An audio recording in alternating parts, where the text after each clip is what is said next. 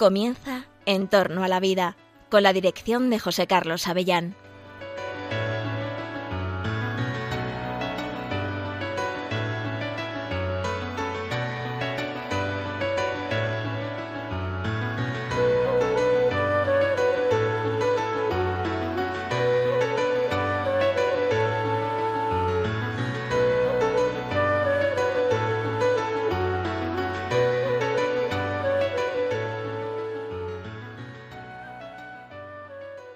Buenos días, buenas tardes, queridos oyentes, radioyentes de Radio María, queridos amigos del programa En torno a la vida. Os saluda José Carlos Avellán en una nueva edición de este programa que quincenalmente nos reúne para tratar con expertos, con gente que conoce este el mundo de la medicina, de la atención médica, de las investigaciones y de la ética, pues para tratar las cuestiones morales que atañen a bueno, pues cómo nos relacionamos con la vida humana, con la investigación con seres humanos, con todo lo que tiene que ver con los hospitales, con la vida de la salud, con la vida, con la muerte, todo eso que nos importa tanto y que te importa a ti, querido oyente, lo vamos a tratar, como siempre, en este programa de Radio María, que fielmente escuchas cada 15 días. Hoy tenemos unos temas que esperamos que te interesen mucho, porque esto de la ética de la medicina se practica todos los días en los hospitales. Los médicos trabajan con criterios morales, con criterios éticos, con criterios deontológicos, con la ética de su profesión por delante. Los investigadores también aplican la ética. Pero hoy queríamos hablar de unos, bueno, pues de cómo se hace esa, cómo se aplica la ética qué ética se aplica en los hospitales, cómo se manejan las cuestiones morales cuando se trata de casos difíciles. Porque, bueno, seguramente tú, oyente, pues usuario de un servicio médico o conocedor del mundo de la medicina o del mundo sanitario, pues sabes que hay muchas incidencias y muchas situaciones problemáticas que no son, que no se sabe a primeras, de primeras, pues cómo se debe actuar intentan los doctores y los sanitarios en general aplicar su ética, aplicar una ética. Y a veces en los casos difíciles tienen que, que conversar, que deliberar, que analizar el caso de una manera prudente. Pues hoy queremos comentaros que en los hospitales y en los centros eh, sanitarios en general en España eh, vienen instaurándose o organizándose unos comités de ética para el asesoramiento de pacientes y de, facultativos y de los doctores. Y también hay unos comités de investigación que trabajan investigando nuestros casos. Cuando hay un caso difícil, los médicos se reúnen, trabajan, discuten con expertos para tomar la mejor decisión y poder recomendar al paciente la mejor decisión. Bueno, pues vamos a hablar de esos comités que no sé si conocías que existen, que cuando vas a un hospital pues sabes que puede estar ese comité de asesoramiento y si eres investigador, pues también te puede interesar que hay comités de investigación. ¿Y cómo se delibera en la bioética? Porque aquí lo, el tema es, se supone que y no se supone. Normalmente los médicos, los profesionales de la salud, buscan el bien del paciente. Pero, ¿cuál es el bien del paciente en cada caso? No es fácil a veces determinarlo. Lo primero que tendríamos que preguntarnos es si existe un bien para el paciente o si existen muchas soluciones. Desde luego habrá que ver en cada caso lo que con prudencia corresponde eh, recomendar al paciente, ¿no? Para que él también participe de la decisión. Pero, pero esas, esas deliberaciones y esa, sobre los casos concretos se hacen conforme a unos modelos de deliberación. Pues vamos a hablar un poco de eso. ¿Cómo trabajan nuestros doctores? ¿Cómo son esos comités? ¿Qué se les puede preguntar a los médicos? ¿Se puede consultar a un comité de ética? Todo eso nos interesa mucho y espero que te interese a ti también. Y luego también hablaremos un poco de qué es lo que, eh, cómo se está investigando en biomedicina y qué límites se deben tener en la investigación biomédica. Creo que son temas muy interesantes para ti. Vamos a aprender mucho porque tengo la suerte de que tenemos un super panel de expertos hoy aquí en Entorno a la Vida. Lo primero aprovecho para saludar a nuestro director, al médico y profesor universitario, el doctor Jesús San Román. Buenas tardes, Jesús. Muy buenos días o muy buenas tardes. Eh, encantado de estar, como siempre, con todos vosotros y especialmente en el día de hoy, ¿no? con los invitados expertos que tenemos, que va a ser un, una gozada. Pues sí, porque tenemos la suerte de que nos acompañan aquí hoy en el programa eh, el doctor José Manuel Moreno Villares, que es, él es eh, médico, es pediatra, es eh, codirector del, del, Servicio de Pediatría de la Clínica Universitaria de Navarra, en donde desde hace, si no me equivoco, un año y pico o así, es también director médico, Clínica Universitaria de Navarra en Madrid. Doctor José Manuel Villares, usted además ha estudiado mucho la bioética y estos temas le han interesado. Bienvenido a Radio María, bienvenido a En torno a la vida. Buenos días y muchísimas gracias por, por contar conmigo en, un tema muy apasionante. El doctor Moreno Villares ha estado en comités de ética, tanto de asistencial de los pacientes como en comités de éticas de investigación, así que espero que nos pueda contar su experiencia de cómo van esos comités y, qué, y, por qué nos puede interesar a sanitarios y a pacientes estos comités. Pero también, oigan, es que el panel tiene también ilustres eh, eh, formadores como es, por ejemplo, el doctor Luis Miguel Pastor, catedrático de Biología Celular en la Universidad de Murcia, director del máster de bioética de esa universidad. Eh, experto en bioética reconocido internacionalmente, muy querido también de los que hacemos este programa, admirado como maestro Luis Miguel Pastor. Buenos días, buenas tardes, gracias por estar ahí. No, gracias a vosotros y poder participar y estar un rato con vosotros. Como investigador y como analista ético de las investigaciones, es, tu papel es fundamental en este programa, así que muchas gracias por estar con nosotros. Ahora te daremos la palabra enseguida, pero es que quiero, no quiero dejar de presentar al padre Rafael Amo, eh, colaborador ya habitual de este programa, eh, sacerdote, profesor universitario, doctor en teología, doctor en bioética, director de la Cátedra de Bioética de la Universidad Pontificia de Comillas en Madrid. Rafael, buenos días, buenas tardes, gracias por estar ahí. Gracias, gracias a vosotros por contar conmigo y por poder permitirme esta posibilidad de, ayudaros en la reflexión. Pues muchas gracias. Pues los temas están planteados, así que si queréis empecemos por eh, explicar a nuestros eh, oyentes, por ejemplo, doctor Moreno, José Manuel Moreno, eh, ¿cuál es la diferencia entre los comités de ética y los comités de investigación que hay en los hospitales. Eh, clarificar esto creo que es importante, que los, primero porque seguramente mucha gente no sabía que hay estos comités y que si tengo una duda o, un sanitario tiene una duda razonable puede consultar al comité asistencial de ética y también que, la investigación hospitalaria pasa por ciertos comités técnicos.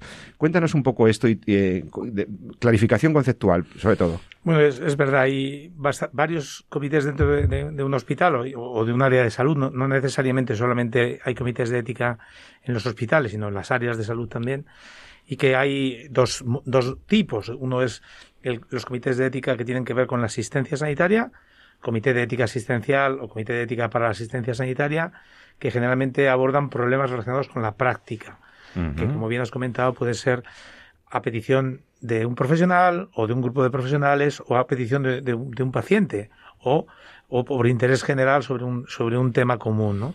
Y luego existen varios, no solamente uno, varios comités de, ética de la investigación.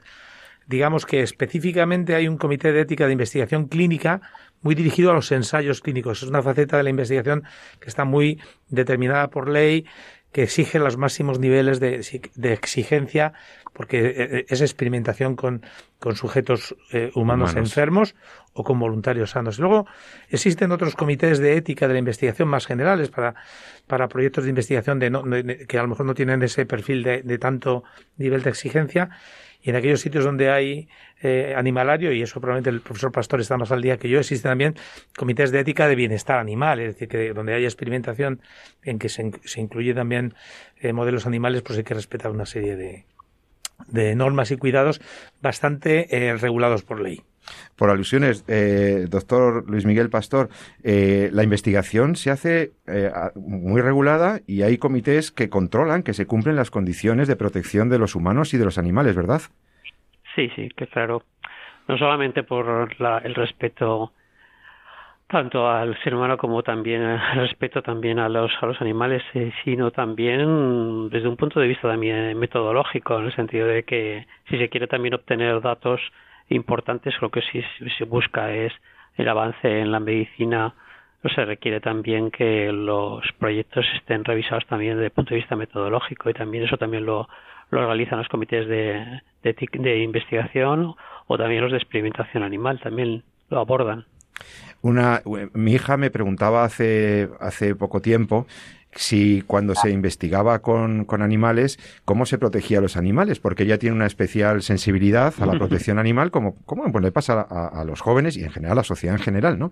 Eh, hmm. entonces, eh, puedes, puedes tranquilizar a las personas que, están preocupadas por lo que hacemos con los animales en investigación clínica o en investigación en general biomédica, eh, de que la normativa, etcétera, y de, cómo está la cosa? Sí, vamos, es una cosa, es un, digamos, hay una tradición y cada vez está, diríamos, cada vez se afina más en lo que es reducir reducir el número de los animales que se van a utilizar, también hacer que sean de una escala zoológica menor, buscar también sustituciones eh, al uso de animales. Eh, bueno, hay bastantes, eh, diríamos, líneas en este momento en desarrollo para minimizar en última instancia mm, tanto el, el consumo, vamos, entre el sacrificio de, de animales para investigación o experimentación, como también para evitar, en su caso, el dolor o el sufrimiento de estos animales.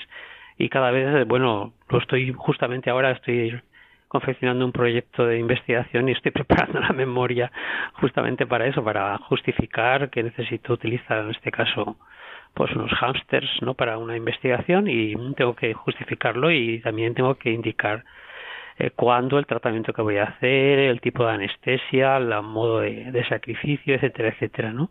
Y por qué no hay sustitutos o, o, técnicas que puedan sustituir la utilización de, de, animales. O sea que, doctor San Román, que usted es profesor de bioética y de la investigación en el máster de bioética de la Rey Juan Carlos.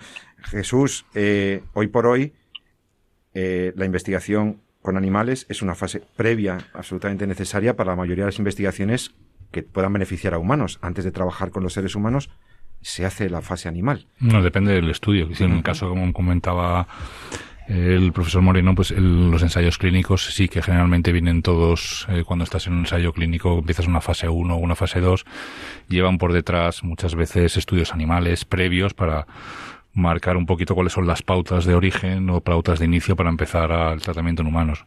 Hay otros estudios que comentaba ellos, son estudios observacionales, estudios epidemiológicos o estudios en los que hacemos ahora muchos, por ejemplo, con el tema de, de, COVID, en los que queremos ver un poco cómo se distribuyen las enfermedades en, en la población, etcétera, otro tipo de planteamientos en los cuales esa fase pues no es necesaria porque como bien eh, decía pues Luis Miguel, pues cuando no es necesario la utilización de animales no está justificado. Y además ha hecho un comentario que me parece muy interesante, ¿no? que es el tema metodológico.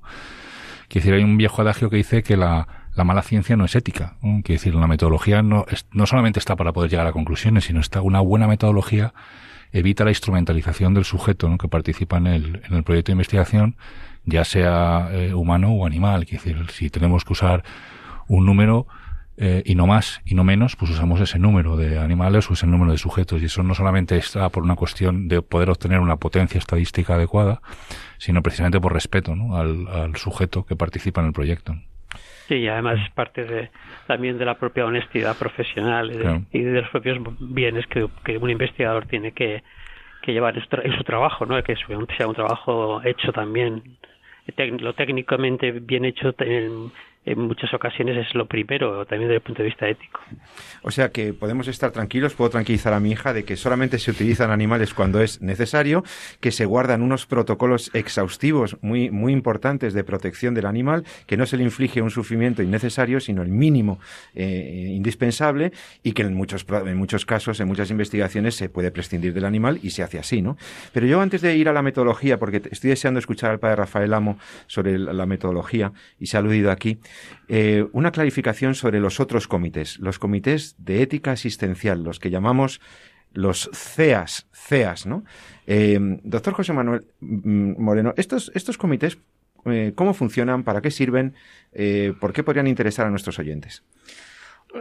Primero, lo que has comentado, es decir, cada institución sanitaria tiene que tener un CEAS, o sea, dentro de, digamos, de los criterios de calidad que se exigen para el buen funcionamiento de una institución sanitaria, uno de ellos es que disponga de un comité de ética para asistencia sanitaria, un CEAS, como has comentado, ¿no?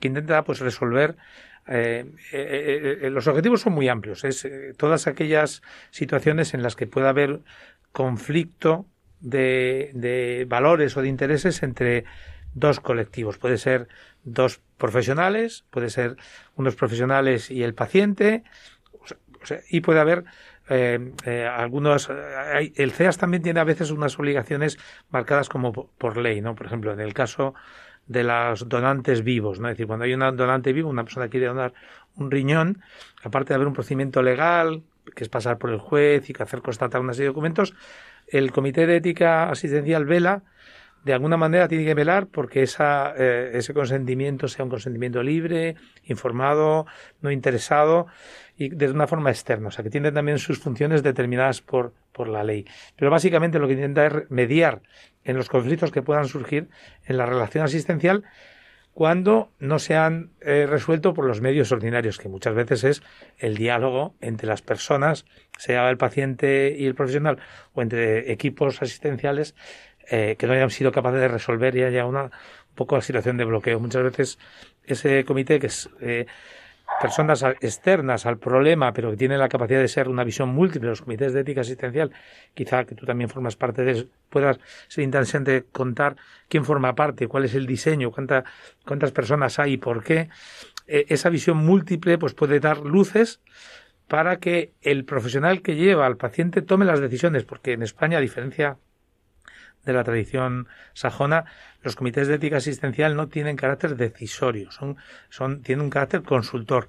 Intentan aportar luces a aquella persona que ha pedido eh, la, consideración del comité para que tome la decisión eh, mejor posible de alguna manera. ¿no? Yo, yo te haría un, comentario que es verdad que acabas de decir luces, eh, luces es discernimiento de, del bien en juego y, hacer, y acertar en un juicio prudencial, porque habitualmente son siempre cosas llamémosle, las cuales más que conflicto, yo no utilizaría conflicto, más bien decirte cierta perplejidad o, o cierta, diríamos, duda, ¿no?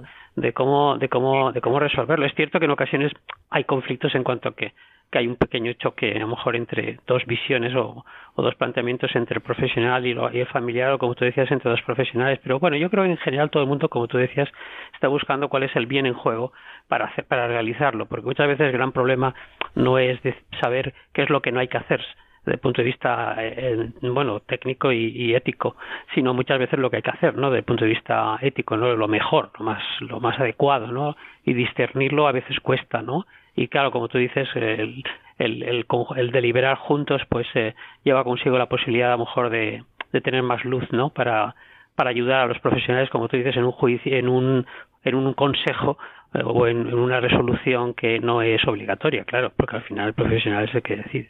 Sí, no es vinculante. Yo también, según mi experiencia en comités, puedo aportar que los, a los comités de ética asistencial de los hospitales eh, solamente pueden, eh, no solamente pueden hacer consultas los, los, profesionales sanitarios, eventualmente también un paciente puede dirigirse a ellos cuando tiene alguna duda sobre si la recomendación que se le ha hecho es es lo más eh, prudente o tal. Normalmente llegan pocos casos, esa es la realidad.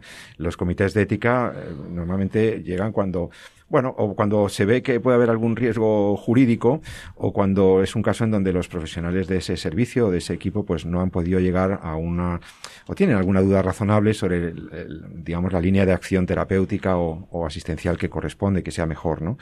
Em, en mi experiencia no llegan muchos casos, pero llegan llegan y cada vez más porque como que el, profesional sanitario eh, es más conocedor de que tiene ese recurso que no es vinculante para él, o sea que el dictamen de un comité no le obliga a actuar en esa línea, pero que le puede ayudar a tomar la decisión más ética, más correcta deontológicamente, éticamente, en el caso concreto.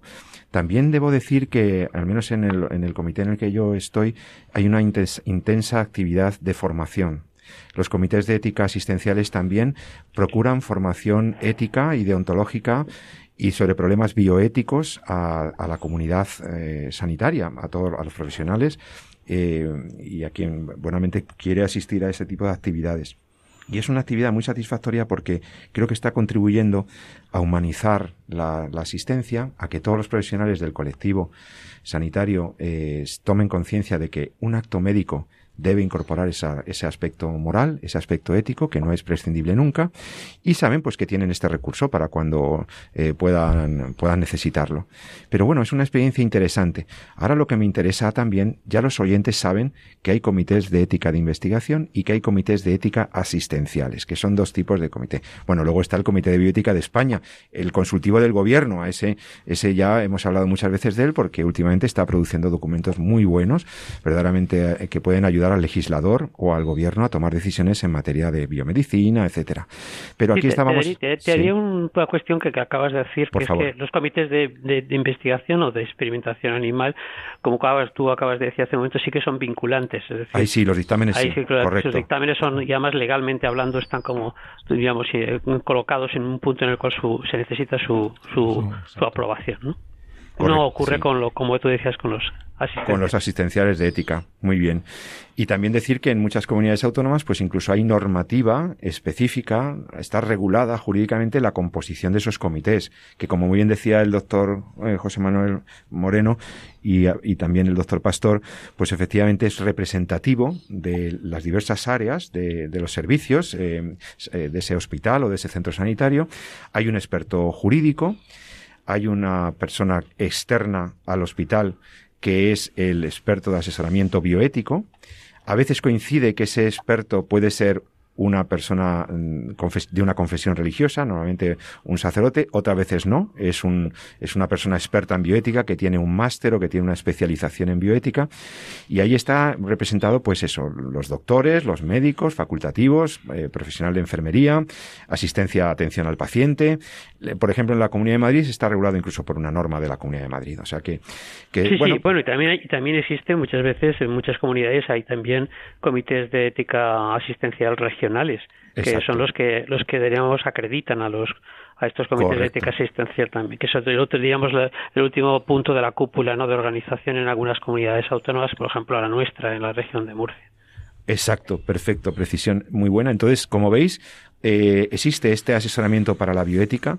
Los doctores, los facultativos y sanitarios en general tienen una convicción, una preocupación ética y si tienen una duda pueden consultar estos comités. Y luego también hemos visto cómo la, ciencia, la investigación biomédica también se, se, revisa en sus niveles éticos por estos comités de investigación clínica, de investigación científica. Ahora yo quería pasar al siguiente punto. Me interesa mucho también saber cómo se trabaja en los comités por nuestra experiencia, comentar a los oyentes, porque se puede discutir los casos de muchas maneras. Se pueden discutir los casos con diversas fórmulas.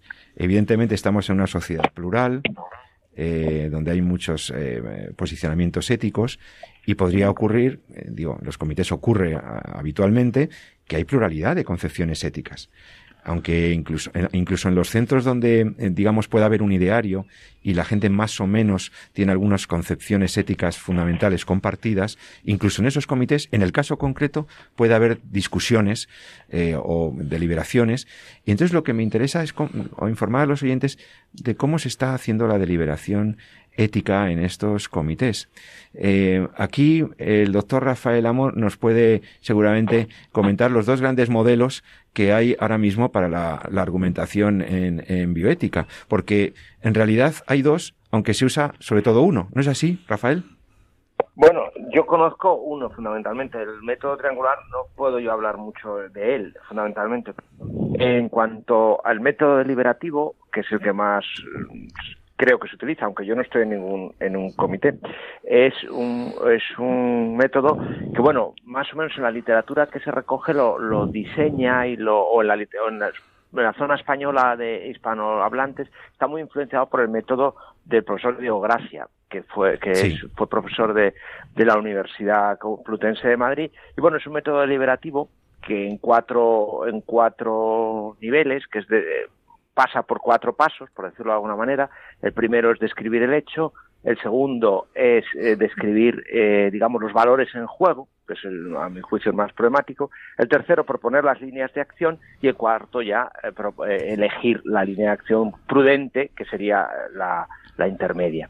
Ese es un poco, ah, vamos, vosotros que estáis más metidos en comités de ética, ese es un poco el, el marco teórico de ese, de ese modelo que yo creo que es, ah, por lo que yo percibo, el que más se utiliza. Y el método eh, deliberativo, ahora lo comentaremos, es el que más se usa en los, en los comités, con mayor o menor fidelidad a él, que también hay de todo pero em, por mi experiencia también se está proponiendo un método alternativo eh, que viene de la bioética más personalista, un método propuesto por el ilustre bioeticista italiano eh, Monseñor Elio Screccia, que fue el que desarrolló este, esta metodología, y que es el método triangular. ¿Quién quiere comentar un poco en qué consiste el método triangular? Bueno, yo es que querría decir que también, vamos, que eh, vamos a ver la, la mente humana, la razón, la razón humana es una razón que tiene una dimensión práctica y todos tenemos y hacemos razonamientos eh, éticos y, y, seguimos, diríamos, una dinámica propia de la acción humana, ¿no? Y entonces, bueno, eh, muchas veces estas formalizaciones que se hacen eh, no es que sean una especie de corsé, ¿no? Eh, dentro de lo que es el, el, el, discernimiento de una determinada bien moral. Eh, bien, eh, yo lo que querría decirle es que eh, querría decir que el método deliberativo que propuesto por Teogracia evidentemente es un método estrictamente formal y de facto lo que ocurre es que cuando se llega, sea por este método o sea simplemente por, por una deliberación, llamémosle entre todas las personas con sentido común, eh, los bienes en juego casi todo el mundo son capaces de identificarlos. No, hace, no hace falta ser muy, vamos, hay que ser un, ser un ser humano y no y, no y, tener una cierta una cierta luz, no para ello, no, pero y las líneas de acción, pues también muchas veces, porque muchas veces nos llegan los los esto, los, los casos con, con, con posibles líneas de acción. El problema está en lo que ha comentado este eh, Rafael, en lo de la intermedia, ¿no? No se trata de balancear, no, no se trata de encontrar la intermedia, porque ya sabemos que la virtud de la prudencia no es la que coge el punto medio, sino es el, punto, el vértice, lo mejor en lo más adecuado, no simplemente es una cuestión matemática, ¿no? El discernimiento moral. Y esto, esto es muy importante y a veces se adolece en ocasiones. El método triangular de Elios Greche aporta cuando, por ejemplo, cuando se habla del hecho es la primera parte del método triangular, que es, diríamos, la evidencia científica, ¿no? Tener claro los hechos también ahí coincide eh, ese aspecto. Y es lo que hace cualquier persona cuando piensa un problema decir a ver exactamente los datos del problema analizarlo bien saber qué es lo que, cuál es lo, clínicamente indicado qué es lo que médicamente la tradición lo indica. Y los y los y los bienes pues francamente también eso está bastante claro no eh, y también eh, lo que pasa es que claro el método triangular lo que aporta es primero una visión antropológica del ser humano en la cual también muchas veces todos estamos de acuerdo, ¿no? Porque en principio casi todos los casos que se producen en un comité de ética asistencial son sobre personas adultas, ¿no? Muchísimos, ¿no? En mm. general, pues todo el mundo respeta la libertad, la responsabilidad, respeta la dignidad humana, respeta la vida, eh, en el sentido de, como se comentaba antes, de, de lo que es el, el respeto a, a no destruirla direct, directamente pero sí que es verdad que, mm, que en el modelo triangular la parte antropológica lleva a fundamentar eh, ciertos bienes que son intocables, ¿no?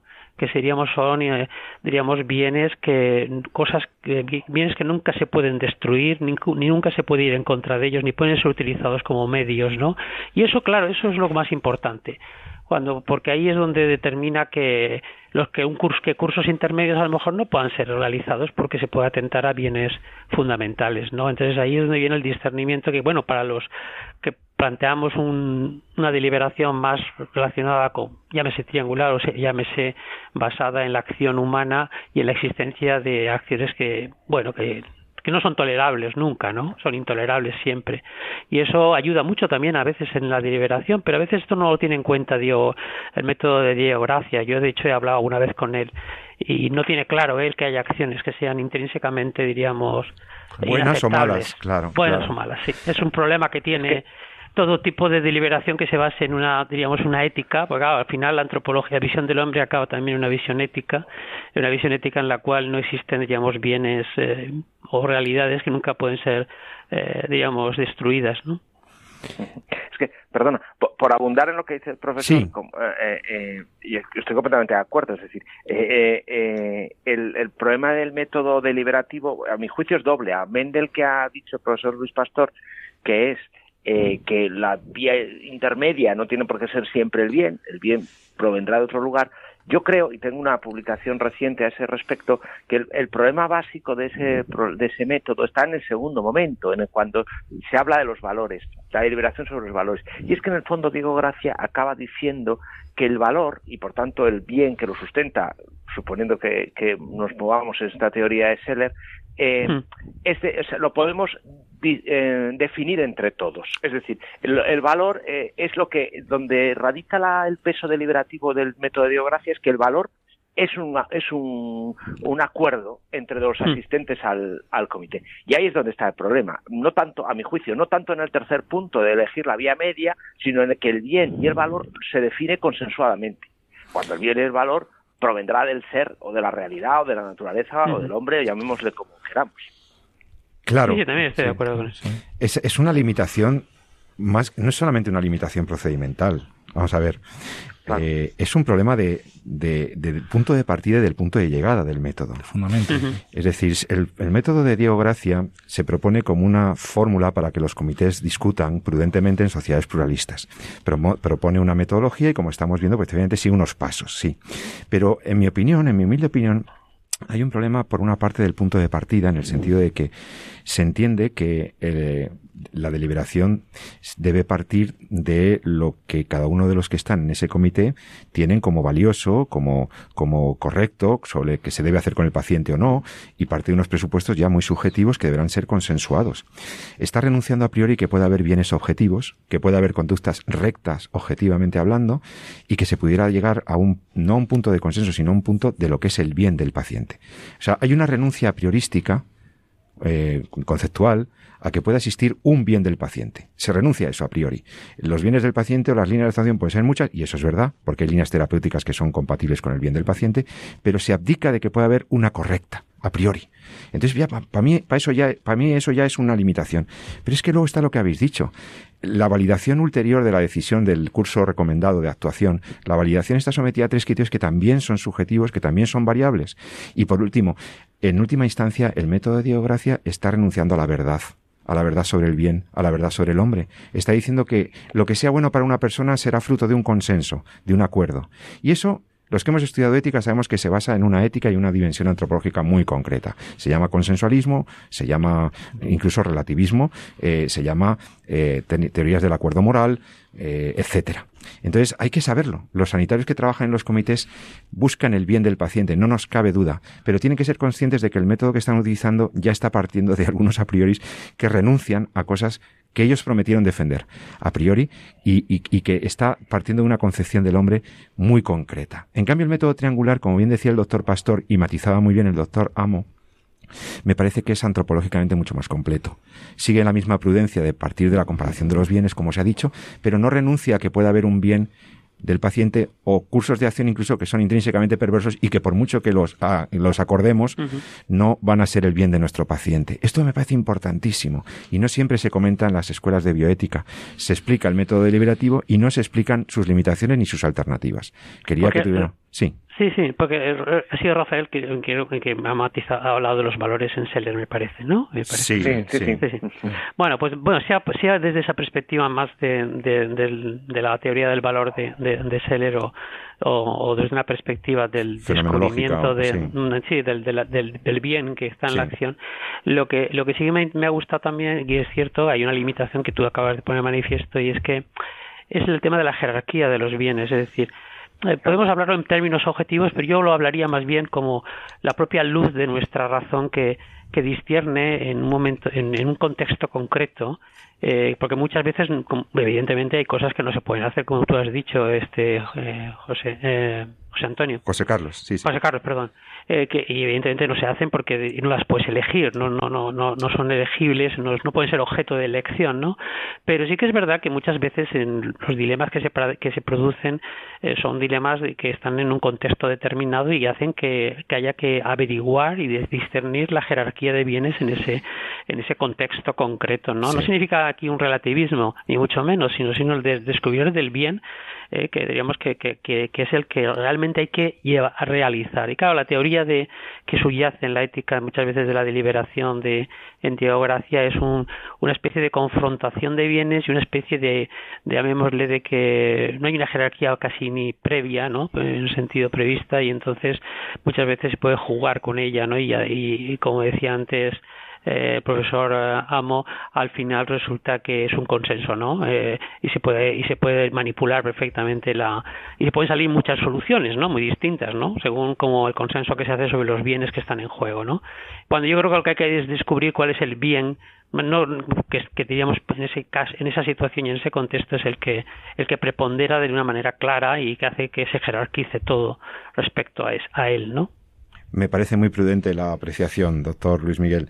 Estamos hablando con el doctor Luis Miguel Pastor, eh, director del máster de bioética de la Universidad de Murcia, con el doctor Rafael Amo, director de la cátedra de bioética de Comillas, Madrid, y con el doctor José Manuel Moreno, eh, director médico de la Clínica Universitaria de Navarra, con mucha experiencia, los tres, como se está viendo, en lo que es el debate bioético. Eh, es muy importante, Jesús eh, San Román. Luego vamos a seguir hablando de estos temas, ya desde una perspectiva también de la aplicación magisterial de todo esto, pero creo que es muy importante eso, que los oyentes sepan que los médicos buscan el bien del paciente, que en esa, en esa búsqueda a veces surgen eh, dificultades, no, no, está claro el camino a tomar y que estos comités intentan eh, encontrar la solución por diversos métodos, ¿no? Y hemos comentado un poco cada uno de ellos. Eh, pero antes que, antes de que podamos darle la palabra de nuevo a los, a los miembros de la mesa, permitidme que hagamos un pequeño descanso. Vamos a seguir hablando enseguida de estos problemas. Eh, ¿Cuáles serían los, los, los puntos eh, definitivos del magisterio sobre la investigación? ¿Qué es lo que dice la Iglesia sobre la investigación y sobre la bioética? Eh, esto es muy importante, saber qué dice la Iglesia católica, que es maestra, que es madre, sobre todos estos temas. Y en días especialmente marianos como, como, el, como el de hoy, permitidme que paremos un par de minutitos para escuchar una canción de mi amigo, el compositor español maravilloso Antonio Mata, una canción sobre la Virgen que se llama En los brazos de María. Hasta ahora mismo en Radio María.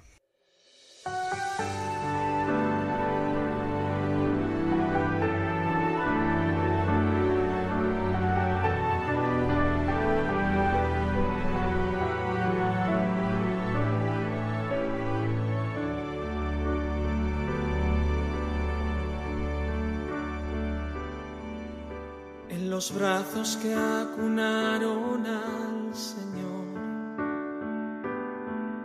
en las manos que curaron sus heridas, en los dedos que secaron su dolor. Ay, quiero estar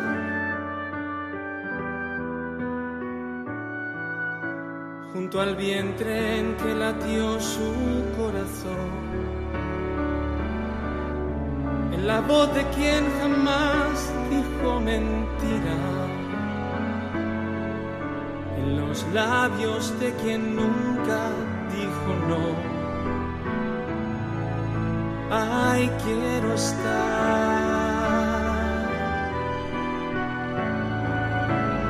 Ahí quiero estar Quiero estar en el lugar donde todo dice sí, donde nada puede ir mal, en los brazos de María, donde tú soñaste un día con los hombres que venías a salvar.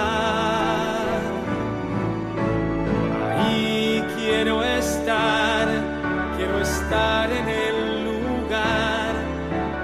duerme el Salvador, donde muere mi razón en los brazos de María, donde nace la alegría y se mide la medida del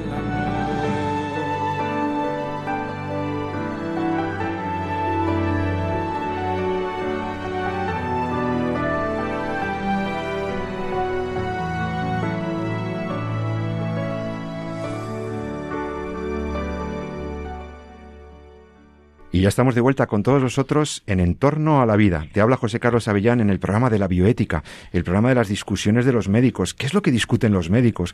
¿Qué es lo que buscan?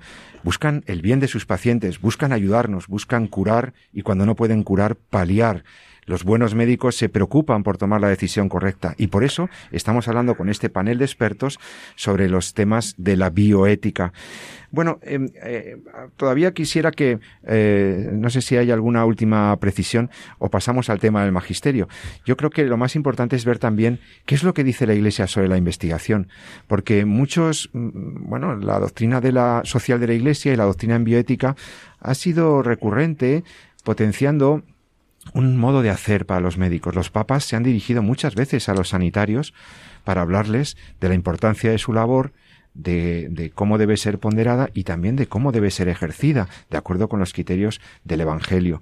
La Iglesia nos, la Iglesia propone eh, de manera, ya digo, muy clara algunas pautas para que los sanitarios hagan bien su labor. Y esas, y esas propuestas no se basan solamente, eh, no van dirigidas solamente a los católicos, o a los médicos católicos, a los enfermeros e enfermeras católicos, van dirigidos al mundo sanitario en general. Y son muy interesantes porque la investigación biomédica ha avanzado muchísimo. Los riesgos para la vida humana y para la dignidad humana aumentan con los manejos biotecnológicos y con las cantidades de cosas que se pueden hacer ahora. Entonces, bueno, pues querría comentar ahora un poco con todos vosotros que conocéis el magisterio también, pues qué es lo que dice la Iglesia sobre todo esto. ¿A la Iglesia le parece bien que investiguemos? ¿Le parece bien que investiguemos con, eh, con sujetos humanos? ¿Qué limitaciones pone la Iglesia para el trabajo eh, investigativo, en investigación clínica, por ejemplo. Eh, bueno, pues comentad, comentad un poquito, no sé si el padre Rafael Lamo quiere empezar. Sí, bueno, sí, yo, yo vamos a ver, eh, evidentemente, la, sobre el tema que ocupa el programa, la Iglesia no se ha pronunciado expresamente sobre los comités de ética asistencial, porque claro, la Iglesia es universal, habla todo el mundo y las legislaciones eh, son muy dispares en los países. Entonces, es verdad que en ese campo no hay así mm, documentación expresa. Sí que se ha, expresado bastantes veces sobre la investigación y la investigación biomédica. Evidentemente son unas intervenciones muy recientes, porque la investigación biomédica como tal eh, en tiempos modernos es relativamente reciente. ¿no? Eh, yo creo que hay dos documentos básicos, aparte de cientos de discursos, hay dos documentos básicos, que es Donum Vitae de 1987 y Dignitas Persone de 2008, que ambas son de la Congregación para la Doctrina de la Fe. A ver, para que los oyentes lo anoten y puedan buscarlo y eventualmente ah. leerlo. Donum Vitae, Donum Vitae, Donum Vitae, Instrucción Pastoral del año 97, si no me equivoco. 87, perdón, 87. Es de la Congregación para la Doctrina de la Fe. Correcto. ¿Y, la, el otro, Dignitas, Dignitas Persone, Personae. Eh, de 2008 también de la del 2008 también de la, de la congregación de la doctrina de la fe que ilumina sobre los temas de la ética de la investigación biomédica entre otros temas, muchos temas, claro. Toca, tocan eso, sí. Eh, yo, yo, y añadiría también, ah. perdóname Rafa, que a lo mejor también en ese contexto del Evangelium Vitae de Juan Pablo II también está. También aparece alguna alusión, sí, sí, sí. Pues ah, por añadir... Y por añadir, el profesor San Román quiere decir algo. Sí, me gustaría añadir una, un poquito desconocido en general, pero que es una delicia leerla, que es la carta mm. pastoral a los agentes sanitarios, ah. sobre todo la nueva versión del que es reciente, que es del 2017 y que, y que para un, un profesional de la salud es que es, eh, es que es como, es una delicia, que es muy bonita. Entonces es verdad que no es tan técnica en el sentido de que como si fuera una instrucción de la doctrina como las que estáis comentando, pero es, es una buena guía, sí, es una buena guía para, para un poco centrarte en, en todo esto. Bueno, pues empecemos por la más antigua. ¿Hay alguna más que, agregar para que nuestros oyentes no, tomen yo, Yo, yo te diría una cosa, que es que, mm, de hecho, los dos documentos que ha dicho Rafa, eh, y, otras y el Evangelium Vitae y, otra, y varias cosas más eh, quedan refrendados en el catecismo de la Iglesia Católica. Yo creo que hay que leerse hay que leerse el, pero el grande, el gordo, ¿no? el catecismo del 92. Exactamente, sí. Catecismo del 92. Sí, que digamos que los grandes temas ahí ya están puestos muy ordenadamente, diríamos, para, para, una persona que quiera introducirse directamente, ya tienen los... Porque se habla de la investigación también ahí, también. Sí, sí, sí, claro, porque se recoge aquello, sí. Sí, a ver, estas son un poco las dos. Y por resumir las tres grandes ideas, o sea, por no... Porque claro, aquí podríamos estar matizando. Yo creo que en primer lugar eh, la Iglesia se alinea con, los, con la toma de postura de los principales autores de la bioética, que creen que no todo lo científicamente posible es éticamente aceptable. En el fondo ese es el origen de la bioética y ese es en el fondo un poco la posición de la Iglesia, ¿no? O sea, no todo lo que científicamente podemos hacer éticamente es posible. ¿vale? Por eso, mm, por ejemplo, en, en un discurso que tiene eh, Juan Pablo II a la Pontificia Academia para la Vida dice que para la investigación científica, para que la investigación científica esté orientado al respeto de la dignidad de la persona y el apoyo de la vida humana, no es suficiente su validez científica. También debe cualificarse positivamente desde el punto de vista ético. Es decir, que eh, ¿qué es esto? Es decir, que, no todo lo que, se pueda hacer científicamente, éticamente, eh, se, se, debe hacer.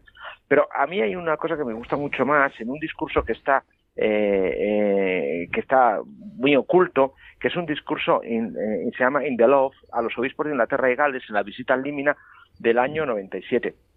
Lo que les viene a decir es que eh, la ética no es un acto posterior a la ciencia. Es decir, no es decir, usted hace ciencia y luego ya se topa con el límite sino que la ética debe estar en el propio eh, origen, en el propio acto de investigación. Uh -huh. Es decir, que cuando se diseña ya se debe diseñar éticamente. O sea, la ética no es un policía que multa cuando te excedes. Correcto. La ética está en el mismo acto, que eso eh, luego eh, eh, Benedicto XVI lo utiliza para la economía también, para el acto económico ya debe ser intrínsecamente ético, no posterior ¿no? a la distribución de arques. Y luego, es que realmente, Rafa, todo acto humano al final siempre es ético, ¿verdad? Claro, sí, sí, pero, pero esto va más bien pensado a mentalidades en las que, a consecuencialistas, sí. en, que, en que la ética se mide por las consecuencias Exacto. y no por el... Y luego, por indisolubles. Sí, claro, sí, sí. Y en tercer lugar, y termino, yo creo que a mi juicio lo que más, las tres ideas es algo que ya ha salido y que es el método, lo que habéis citado del método triangular. Es decir, que en el fondo, y eso lo dice en Don Umbite clarísimamente, que en el fondo el, el criterio sobre la intervención humana, eso, sobre, sobre la investigación biomédica, debe ser siempre el ser humano. Es decir, el criterio último de donde salen los criterios éticos ha de ser la concepción del ser humano. Y en concreto, la corporalidad. Eso es un dato muy importante, es decir, el cuerpo humano no es igual que otro cuerpo que no sea humano, porque el cuerpo humano ya es, eh, ya tiene la dignidad de ser humano. O sea, eh, la dignidad no es solo del elemento espiritual del ser humano. Esto, eh, perdón por la autocita, pero yo lo escribí hace tiempo eh, porque ocurre igual en un debate que hay entre Celso y Orígenes, que son dos autores del siglo III. Ya discutían si el cuerpo humano era como el de los murciélagos, eh, decían en concreto. y, ya decían que no, no, no, que el cuerpo humano es, es distinto, o sea, el cuerpo humano es, ya tiene la dignidad y por tanto es ahí, eh, incluso en la propia corporalidad, de donde deben surgir los criterios éticos. Y por eso los médicos o, investigadores que, que, trabajan sobre el cuerpo humano están trabajando sobre la misma dignidad humana. Sí, esto es un problema que también eh, eh, lo que acaba de decir Rafa es súper importante porque porque no es, no es una tesis biologicista lo que está diciendo, mucho menos, al contrario, es una tesis en la cual está diciendo que el cuerpo humano es constitutivo de la propia esencia del hombre y como tal es un cuerpo, diríamos, eh, espiritual de una manera y es, y, y, es un espíritu corporal, la persona es una unidad y por lo tanto el, el, cuerpo también tiene la propia dignidad que, que tiene todo el, el conjunto, la, la, la, la persona. Y yo le añadiría una cosilla que también es importante en la Iglesia, que yo creo que es la tradición. Es decir, es evidente que el respeto de la vida en todo el ciclo natural, desde su concepción hasta la muerte, es un elemento también de la propia, si diríamos que si existe algo, llamémoslo especial, de la propia pensamiento cristiano, es la propia tradición de, la, de, de, de cuando uno va a los escritos de los primeros padres, bueno, los primeros los eh, escritores eh, de los primeros teólogos, etcétera, pues ve que, que realmente y la propia tradición de la, de la comunidad es un respeto que la diferencia por completo del resto de, de sociedades en las cuales se mueve el cristianismo, la pagana romana o hasta la judía también, en parte, ¿no? Es decir, hay una clara afirmación. ¿Eh? Claro, digo, para eso no es batir a los escritos. La propia tradición de la Iglesia que sí. lleva cuidando enfermos desde la noche de los tiempos. Quiero decir, que la, el cuidado del cuerpo forma parte de la tradición, o sea, ya no solo escrita, sino práctica de la Iglesia. La caritas cristiana, ¿verdad? El doctor José Manuel, que trata con también con pacientes todos los días en la clínica de Navarra y sus niños como pediatra, Eh, ¿Nos puede decir alguna aportación sobre esto? Bueno, yo creo que esto entronca con lo que es la propia tradición de la medicina. Ya no estoy hablando de la doctrina de la Iglesia. O sea, al final el bien del enfermo y, la, larga tradición de la historia de la medicina es ese respeto al ser humano en su, en su complejidad, también en la parte corporal, y eso lleva hasta detalles materiales de respeto a la intimidad. De, bueno, yo creo que, que no, no, es distinto de lo que es propio de la naturaleza del ser humano. Y yo creo que lo que ha pasado es que quizá la técnica ha alejado un poco eh, eh las acciones inmediatas de la medicina de sus fines, ¿no? Y entonces es una vuelta a recuperar eh, en esa idea de peregrino de la búsqueda del, bien del enfermo. Es un peregrino, sí, este famoso. Es, es, mucho más allá que buscar solamente su curación o su salud, entendido como, un, como una ventaja física. ¿no? Entonces yo creo que es englobar otra vez, en, la medicina se engancha también a esa idea del ser humano, del cristianismo, no podía ser de otra forma. ¿no? José Carlos, ¿me permites una anécdota? Por favor. No, bueno, es que resulta que Gonzalo Herranz, sabéis que falleció hace. Sí, bueno, pues me acuerdo que me dijo una época, y no sé si se lo llevó a publicar, y yo creo que sí. Él, él sabéis que todos que existe una, una que es la Hipócrates, ¿no? El juramento hipocrático, ¿no? Sí. Y entonces él estuvo trabajando sobre un juramento que tenían los médicos cristianos de, del siglo, eh, no sé si era el segundo, o por si sería para el segundo o tercero, ¿no?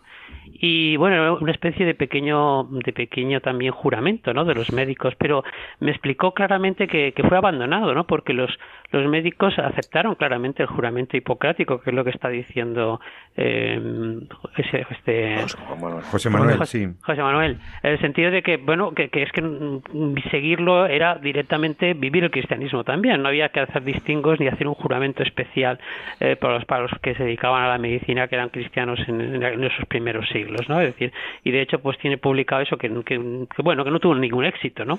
Porque se, acogieron a lo que a lo que tenía la medicina, ¿no? Hipocrática que estaba en la tradición médica, como bien habéis dicho, que está en la tradición católica, cristiana, la asistencia, el cuidado, esa ética del cuidado, de la atención a la persona, que no es una historia clínica, que no es un expediente, que es un ser humano, que está ahí, que su cuerpo es la misma persona, o sea, que no se disocia, que, y por eso la Iglesia recomienda el cuidado del cuerpo, ¿verdad? Y el cuidado de la salud, claro, como no puede ser de otra manera. Pero permitidme también hoy una cosa personal, un poco personal también es que hay un médico cristiano, católico, que ha fallecido hace unos días y que yo quiero mandar a la familia un reconocimiento muy grande y un agradecimiento a todos sus compañeros del doctor Justo Aznar. Justo Aznar, que eh, el que fuera médico muchos años en el Hospital de la Fe de, de Valencia, eh, fundador y director del Observatorio de Bioética de la Universidad, eh, maravilloso estudioso de la ética médica y de la bioética y que aquí ha colaborado también con nosotros, eh, pues ha colaborado varias veces en el programa, ¿verdad Jesús? Muy querido nuestro, el doctor Justo Aznar. Sí, bueno, con, con, has comentado, incluso después de jubilado, después de su ejercicio profesional, eh, se dedicó a, en cuerpo y alma a la bioética y con esa herramienta tan útil que nos ha ayudado mucho, que es el Observatorio de de bioética que él impulsaba desde pues bueno desde su propia casa y desde desde, su trabajo ¿no? y que siempre ha estado ahí era impresionante ver cómo estaba justo a, la luz y a la altura de las últimas publicaciones científicas para hacer una valoración eh, ética precisamente de, los últimos avances y que muchas veces hemos comentado justo sus impresiones aquí en este programa y habíamos tenido el privilegio a veces de poder incluso entrevistarlo. Pues sí, pues eh, descanse en paz, eh, justo Aznar, un abrazo a, la familia, eh, nuestro mayor reconocimiento y agradecimiento a la trayectoria de un médico estupendo que además tuvo estas preocupaciones éticas siempre y que ayudó a formarse a mucha gente en la mejor, en la mejor bioética. Pues estamos llegando al final del programa, queridos compañeros, expertos, eh, contertulios, eh, os pido que en, un, en 30 segundos cada uno nos dé un, pues, ¿qué es lo que ¿Crees que es más importante que debemos recordar de lo que se ha hablado aquí en el programa?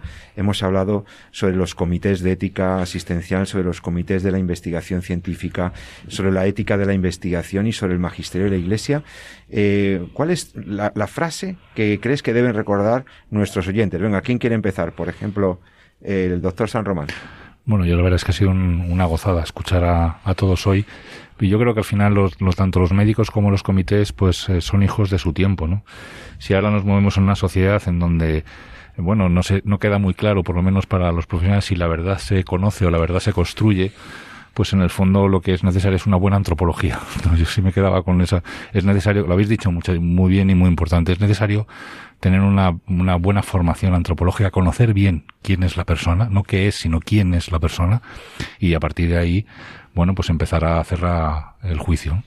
Doctor José Manuel eh, Moreno. Bueno, yo me uno también al mismo reconocimiento. Yo creo que recuperar la idea de qué es el bien del enfermo eh, en la parte asistencial y en esos valores, con esos valores que no son discutibles o acordables, sino que son propios de la del ser, ¿no? Y el ser enfermo es un ser con un plus, ¿no? Que es el de la fragilidad, pues todavía eh, más, ¿no? Y luego yo creo que en el ámbito de la investigación, lo ha dicho muy bien Luis Miguel Pastor, de entender que hay, eh, eh, el hacer las cosas bien ya es un compromiso ético y está inherente al propio hecho de investigar. Y para un médico con valores cristianos o para un investigador, la búsqueda de la verdad es lo que le mueve. O sea, no, no podemos estar eh, ajenos al conocimiento y, a, y, ajenos, y el conocimiento a veces está en situaciones o en límites que no siempre son fáciles, pero la luz que, que, que orienta esa, esa dirección nos tiene que ayudar a estar, ser muy buenos profesionales, muy buenos investigadores, muy buenos técnicos, entendiendo que hay valores que son inmutables. Doctor Luis Miguel Pastor, una última palabra. Pues yo me quedaría también con esto que acaba de decir anteriormente, se acaba de comentar anteriormente, lo de que también Pellegrino lo utilizaba mucho y es que en la esencia de la medicina eh, dentro de ella está la está la, la acción ética, ¿no? Y que bueno se trata no solamente de hacer pues eso buenos médicos, sino médicos buenos, ¿no? En toda su globalidad y toda su su, su integridad y yo creo que que eso creo que se está recuperando y que bueno los comités todo la hay que verlo positivamente no todos los comités de que se están vamos que se han generado yo creo que ayudan a, a incrementar esa sensibilidad y a darnos cuenta de todos los profesionales de, de que como se, se ha comentado la está diríamos en la propia interioridad de nuestras profesiones se encuentra la diríamos eh, el respeto y la realización de los bienes intrínsecos de, de la profesión, ¿no? Y, hay que respetarlos. Rafael Lamo. Bueno, yo creo que en el fondo yo creo que ha quedado claro que es las situaciones mm, de la medicina actual y de la investigación son cada vez más complejas y necesitamos todos la ayuda de, de comités y de expertos que si trabajan honradamente pueden ayudar a, a, discernir a la gente, a iluminar su conciencia, ¿no? que es lo que se ha dicho al principio. Entonces, yo animo a que la gente se forme en bioética, que los profesionales médicos y de la investigación se formen en bioética y que, y que formen parte de esos comités que ayuda. Es una manera de ayudar a la gente, es una manera de, de llevar a cabo una vocación de servicio que todos llevamos dentro. Pues, eh, pues fenomenal. Creo que es un magnífico cierre para este programa. Solo me queda agradecer a los expertos muy, muy, muy expertos, la verdad, maestros de la bioética, todos intervinientes hoy aquí, al doctor Jesús San Román, profesor de la universidad, médico, bioeticista, al doctor José Manuel Moreno, director médico de la Clínica Universitaria de Navarra en Madrid, médico pediatra, al doctor Luis Miguel Pastor, catedrático y bioeticista en la Universidad de Murcia, y al doctor Rafael Amo, de la Cátedra de Bioética de la Universidad de Comillas, en Madrid. A todos, a los cuatro, os agradezco muchísimo vuestra presencia en este programa. Y a vosotros, queridos oyentes, solo me queda recomendaros que nos reencontremos dentro de 14 días. Este programa ha, ilustrado cosas muy, muy potentes, muy profundas, muy interesantes para el trabajo por la ética, por la bioética, por el bien de los pacientes, por el bien del ser humano. Que eso es lo que buscamos aquí. Espero que te haya interesado, que te haya gustado y que nos podamos reencontrar en 14 días. Y no lo olvides, Siempre, en la vida, lo que siempre te digo, ama la vida y defiéndela. Te habló José Carlos Avellán. Hasta muy pronto. Gracias.